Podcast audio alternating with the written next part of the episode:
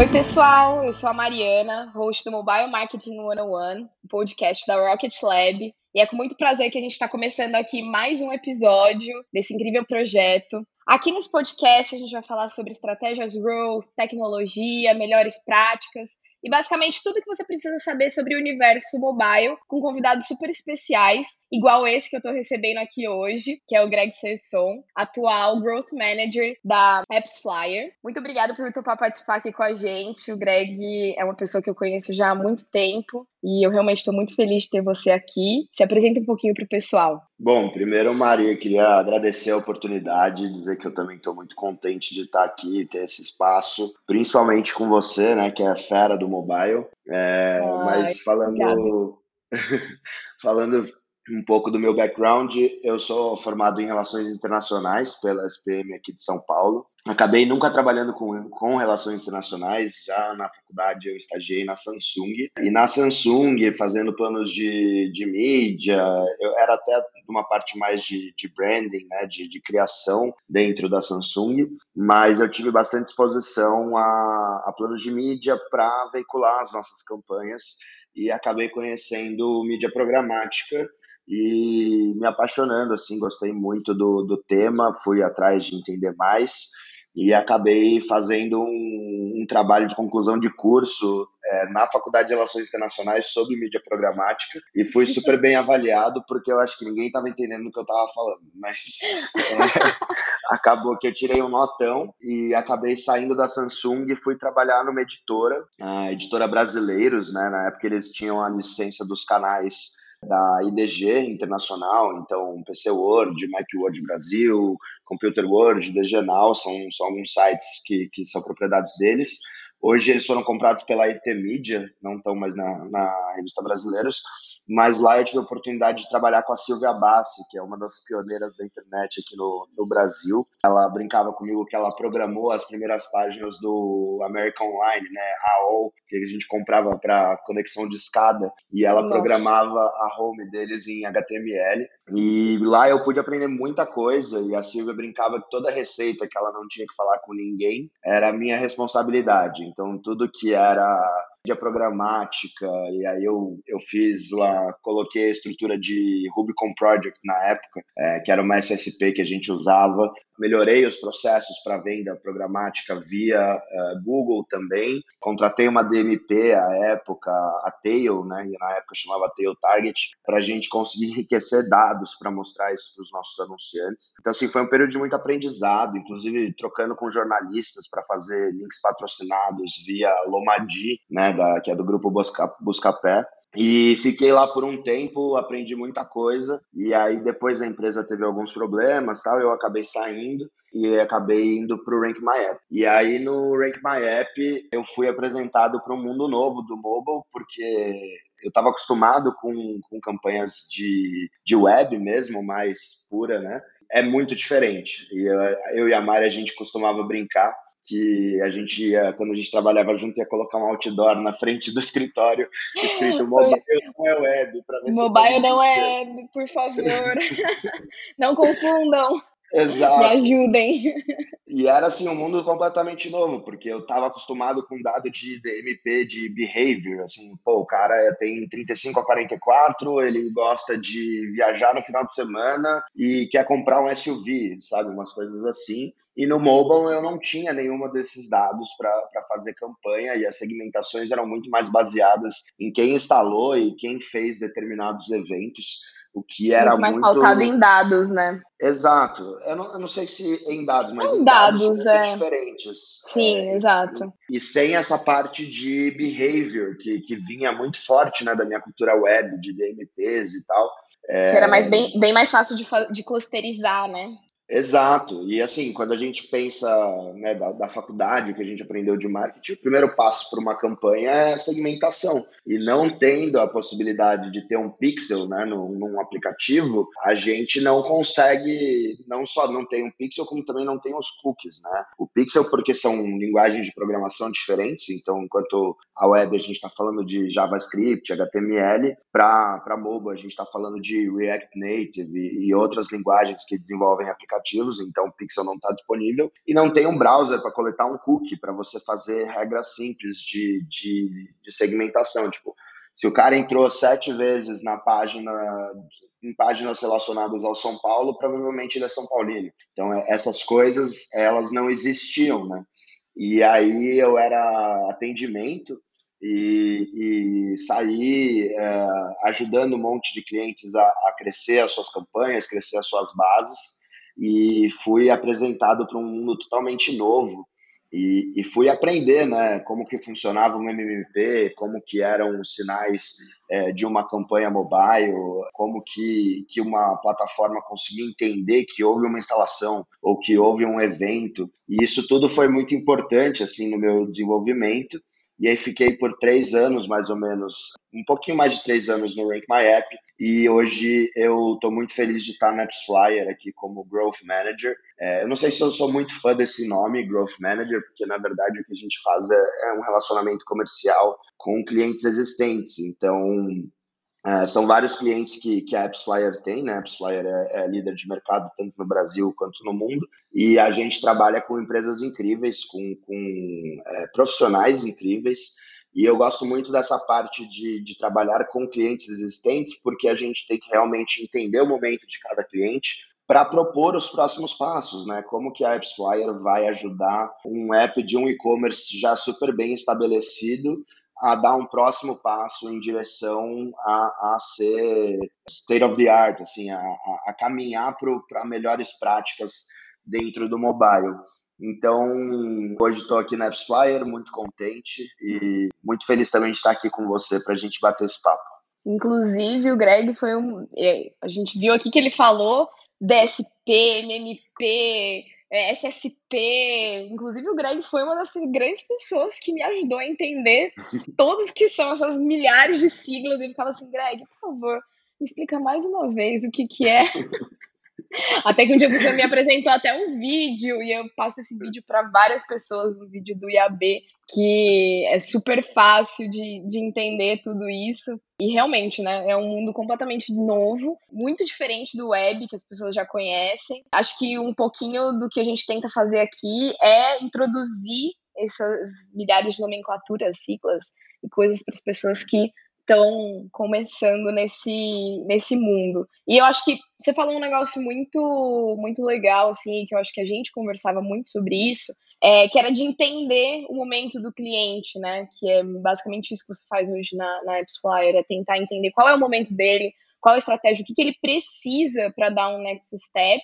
E querendo ou não, as campanhas de aquisição são hoje é, a principal fonte para você conseguir adquirir novos usuários, né? Então, hoje eu queria falar um pouquinho sobre essa diversificação de canais, engajamento, como montar uma estratégia de fato para conseguir desenvolver esse crescimento do aplicativo, essa estratégia de growth.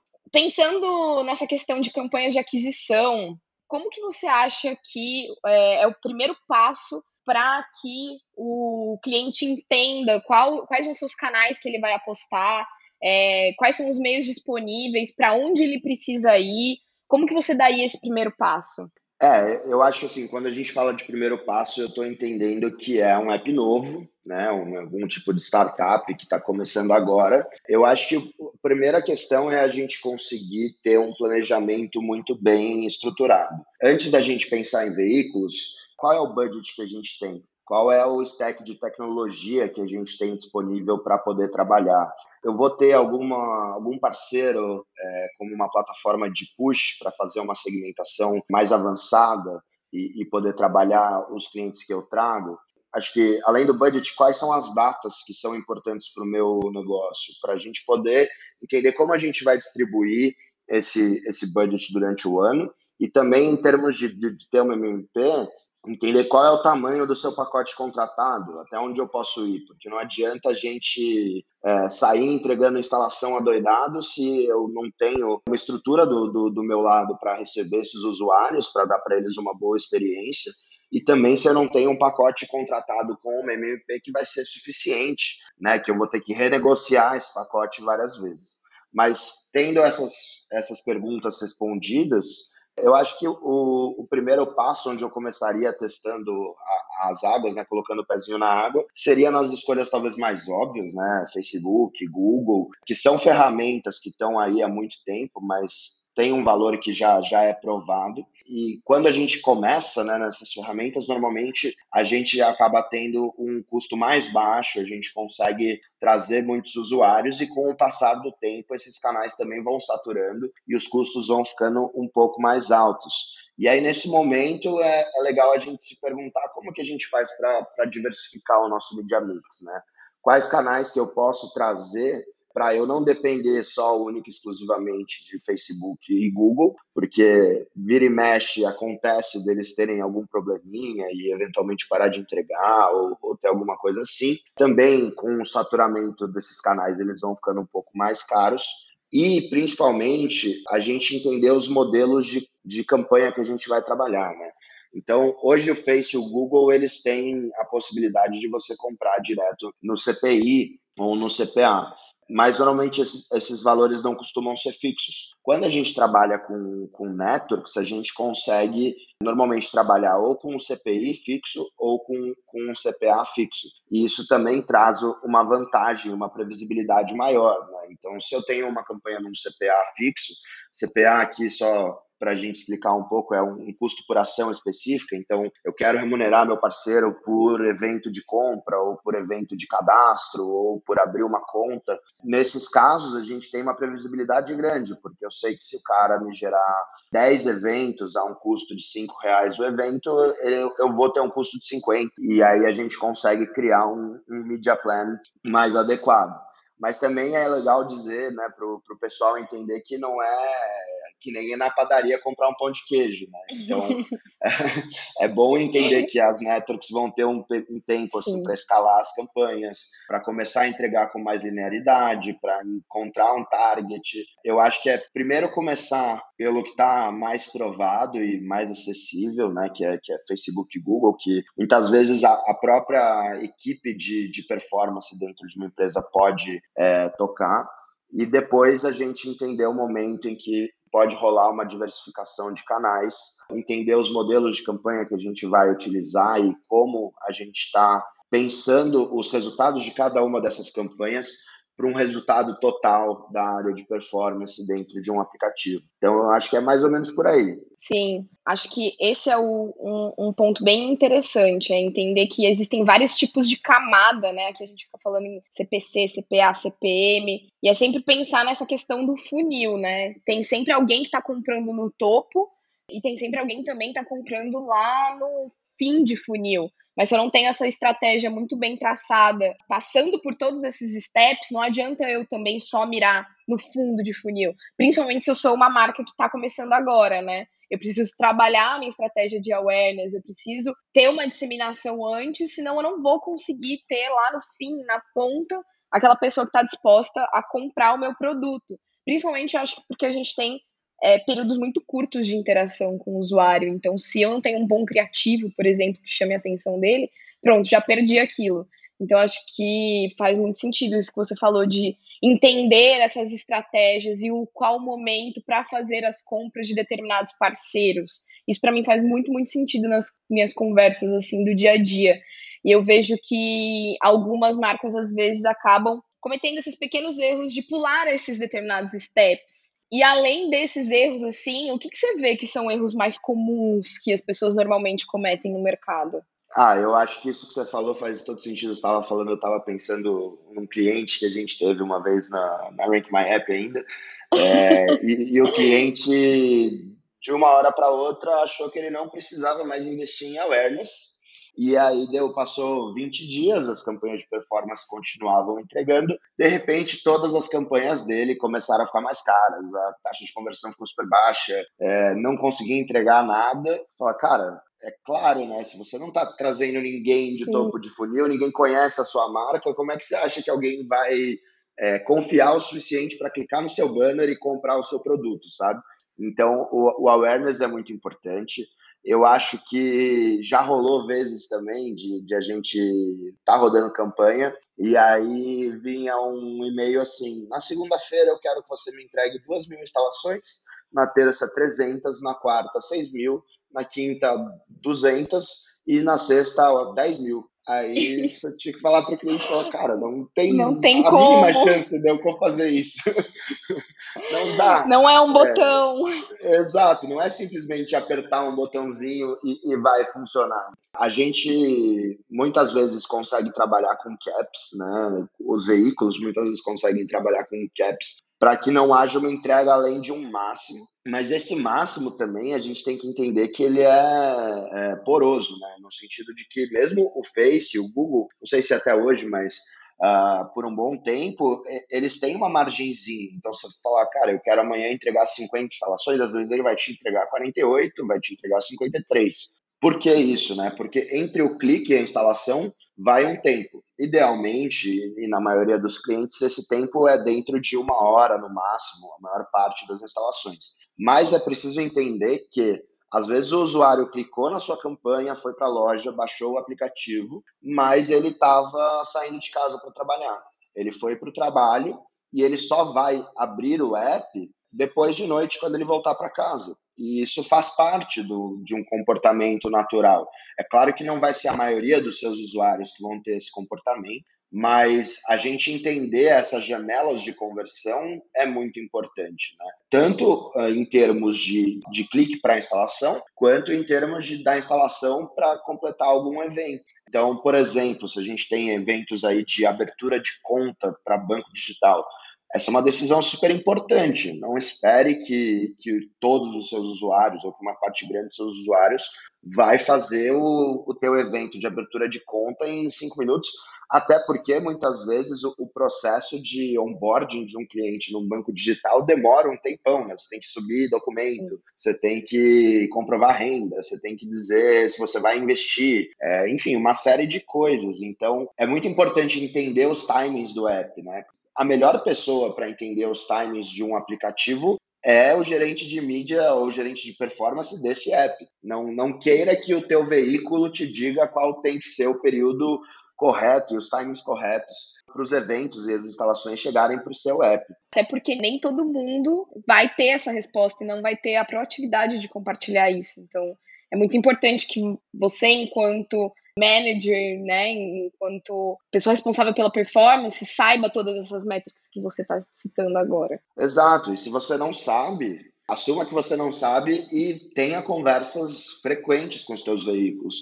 Pergunta, sabe? Tenta entender o que está sendo entregue. E eu acho que a última coisa também que eu, que eu ia falar é, é um pouco essa questão da gente, às vezes, ligar campanhas e esperar um super ROAS ou um super ROI em sete dias, ou em, em dez dias, ou um super volume, uma super escala em, em uma semana. As campanhas de mídia, como a gente falou, assim, não é que nem ir na, na padaria comprar um pão de queijo, demora. É, a gente tem que achar o target, a gente tem que escalar, a gente tem que otimizar os canais. E assim, os parceiros mais transparentes, eles vão te, te deixar a par desse processo de, olha, Estou numa fase de ganho de escala. Eu vou crescer a campanha, eu tenho mais X dias para fazer isso, e aí depois a gente vai tentar diminuir o custo do CPI, ou em três meses eu consigo te entregar um CPA mais baixo.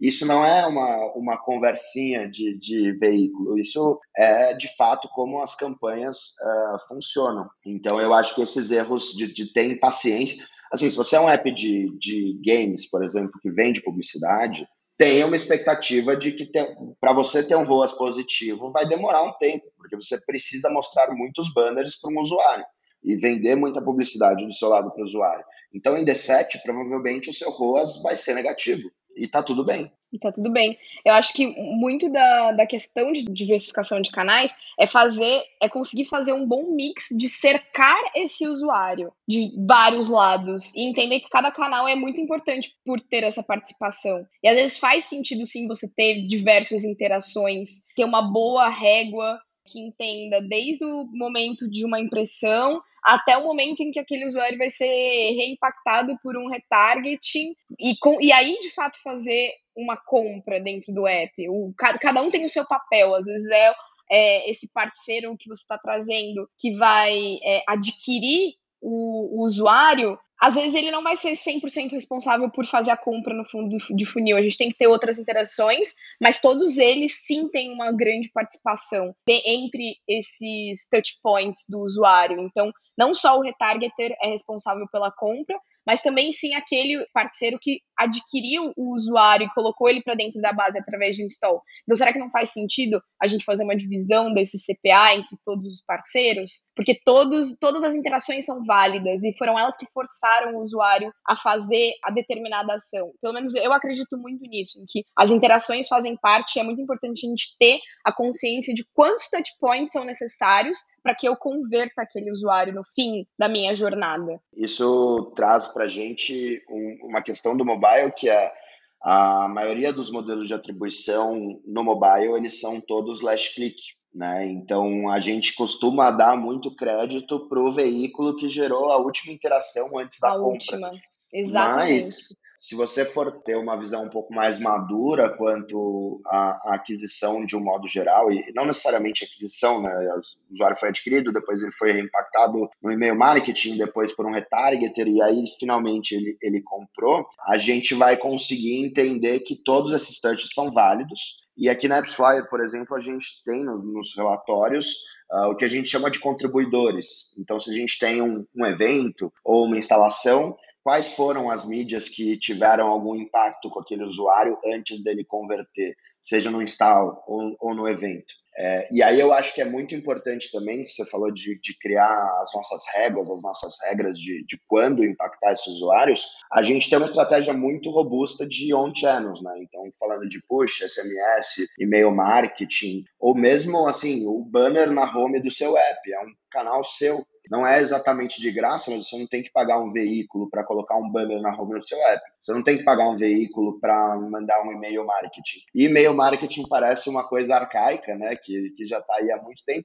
mas funciona. É, costuma ser mais barato. Às vezes você paga até para fazer alguns e-mail blasts, mas é, costuma ser mais barato. São poucos usuários que vão converter, mas acaba sendo efetivo em termos de custo. Né? Aqueles poucos usuários que convertem vão te ajudar.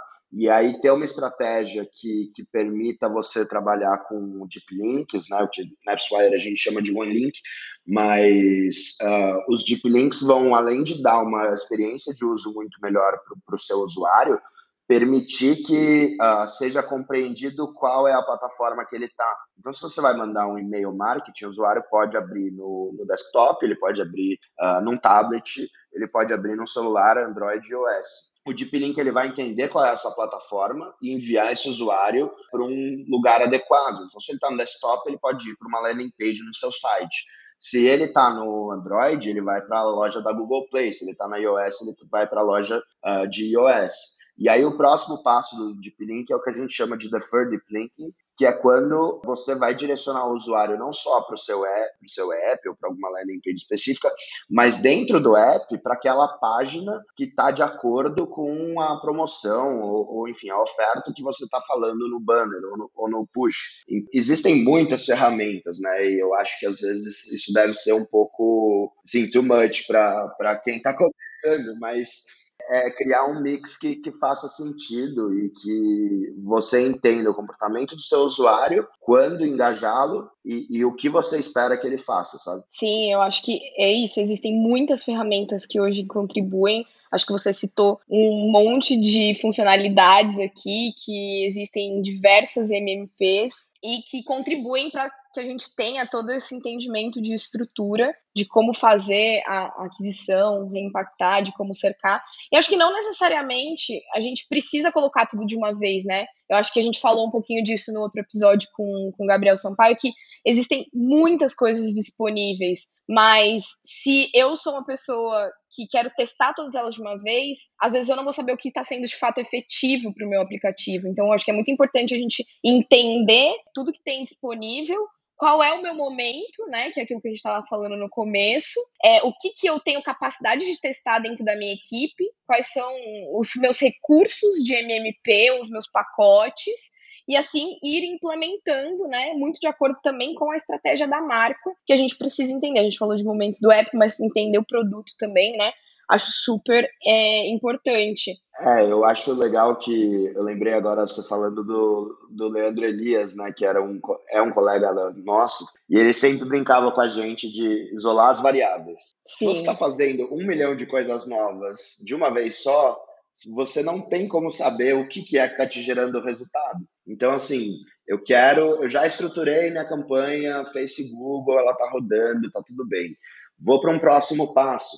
Mas não adianta você ativar 10 parceiros agora. É, ativa um, ativa dois. É, e aí isola as variáveis para você poder entender o resultado de cada ação.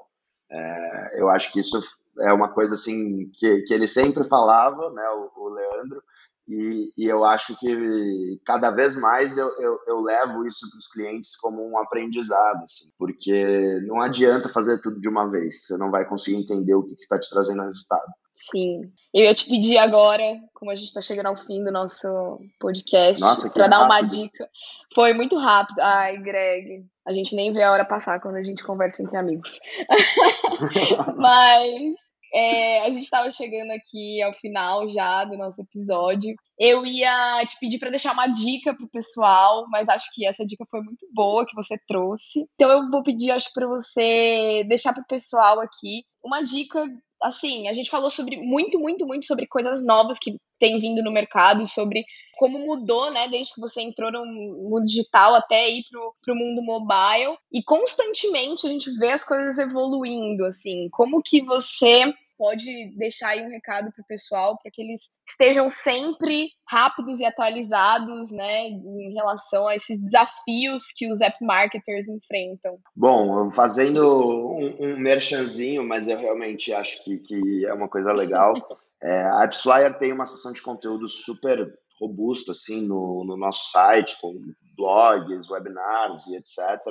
Uh, lá você vai conseguir encontrar uma série de, de conteúdos, por exemplo, sobre OS 14.5, essa nova era da, da privacidade. Uma coisa legal que está vindo com força agora é atribuição para a CTV, né? Então, uh, aplicativos de entretenimento ou de games que são tão disponíveis via Smart TV ou num console de videogame. Isso é uma novidade agora que tá, vai vir cada vez mais forte para o mercado no Brasil. É, acho que a gente vai cada vez mais começar a se deparar com modelos de atribuição preditivos, né? Ou não necessariamente de atribuição, mas modelos de predição, é, principalmente com o SKAD Network, né? Que uh, os dados ficam um pouco mais agregados e, e difíceis de compreender ao nível de usuário.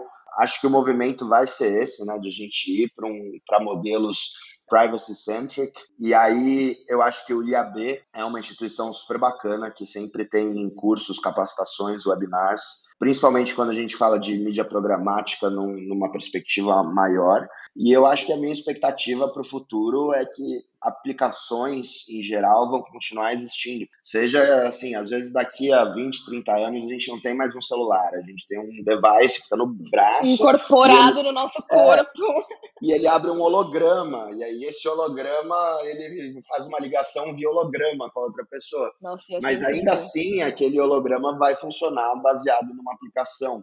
Então, a gente ainda vai ter que atribuir como que o usuário chega até aquela parte do holograma. Então, eu acho que esse, é, esse mercado de, de apps e de mobile, de forma geral, ele vem para ficar ainda por muito tempo e muita inovação vai rolar. Então, procurar fontes é, que sejam boas, seja Nielsen, é, eMarketeer, uh, o IAB, o AppsFlyer ou algum site dos nossos concorrentes também, que também é, tem conteúdo mas eu acho que o, o, importante é a gente tirar a cabeça da água no sentido de não fica só no seu dia a dia, sabe? Guarda uns 40 minutos, pelo menos, por semana para ver coisas novas. Tem um site que eu gosto, que é o Ad Exchanger também, que, que é bem bacana. Mas eu acho que é isso, assim, procurar não ficar só no, no dia a dia da performance, que eu sei que às vezes consome a gente por inteiro. Sim. Assinar newsletters é uma coisa que eu faço também, né? Você já recebe ali algumas pílulas de conteúdo no seu dia a dia, já quando você está lendo os primeiros e-mails do dia. E eu acho que você esqueceu de uma coisa muito importante, Greg, que é ficar Isso. antenado no nosso podcast. Ah, isso é importante realmente.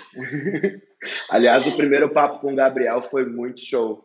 O Gabriel ah. é fera também. Sim, a intenção é a gente continuar trazendo muitas pessoas legais, pessoas que realmente a gente tenha um envolvimento, que as pessoas que estejam aqui nos escutando sintam que a gente está de fato batendo um papo. A gente nem tem muito roteiro, assim, para falar. Acho que foi uma conversa muito fluida. Espero que todos vocês tenham gostado. Quem nos escutou até aqui. Greg, muito obrigada mais uma vez por ter participado. Eu que agradeço, Mari. É, muito feliz realmente de estar aqui. Vou acompanhar os próximos episódios. Tenho certeza que vai ser com gente cada vez mais sensacional. Já sou fã do podcast, da Mari nem se fala, e a gente vai mantendo contato. Muito obrigada a vocês que nos escutaram até aqui. Segue a gente no Spotify em qualquer outra plataforma de podcasts da sua preferência. A ideia é que a gente sempre esteja lançando pelo menos dois conteúdos por mês. Também ficaremos muito felizes em receber feedbacks. É isso e até a próxima.